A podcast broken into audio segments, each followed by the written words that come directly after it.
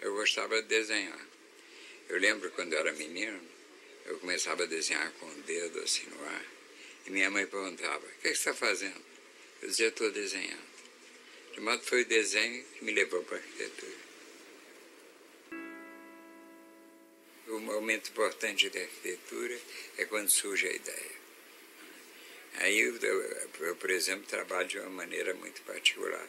Quando eu tenho uma ideia, começo a estudar um problema, primeiro eu verifico quais são as condições locais, possibilidades econômicas, a coisa.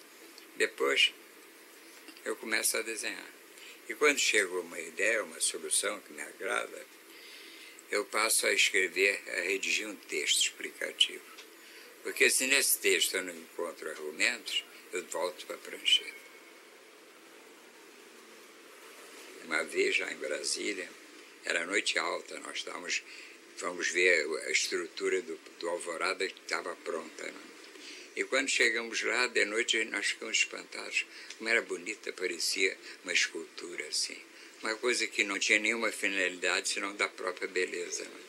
Eu disse para eles, olha, esse é o momento que nasce a arquitetura.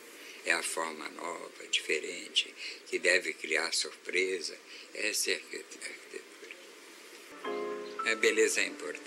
Você vê as pirâmides, foi uma coisa sem menor sentido, mas são tão bonitas, são tão monumentais que a gente esquece a razão das pirâmides e se admira. Né?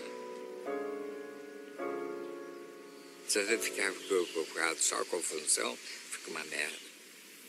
É comum você ver um desenho de criança colorido, podia ser um painel de tão bonito, que é criativo, né? coisa espontânea.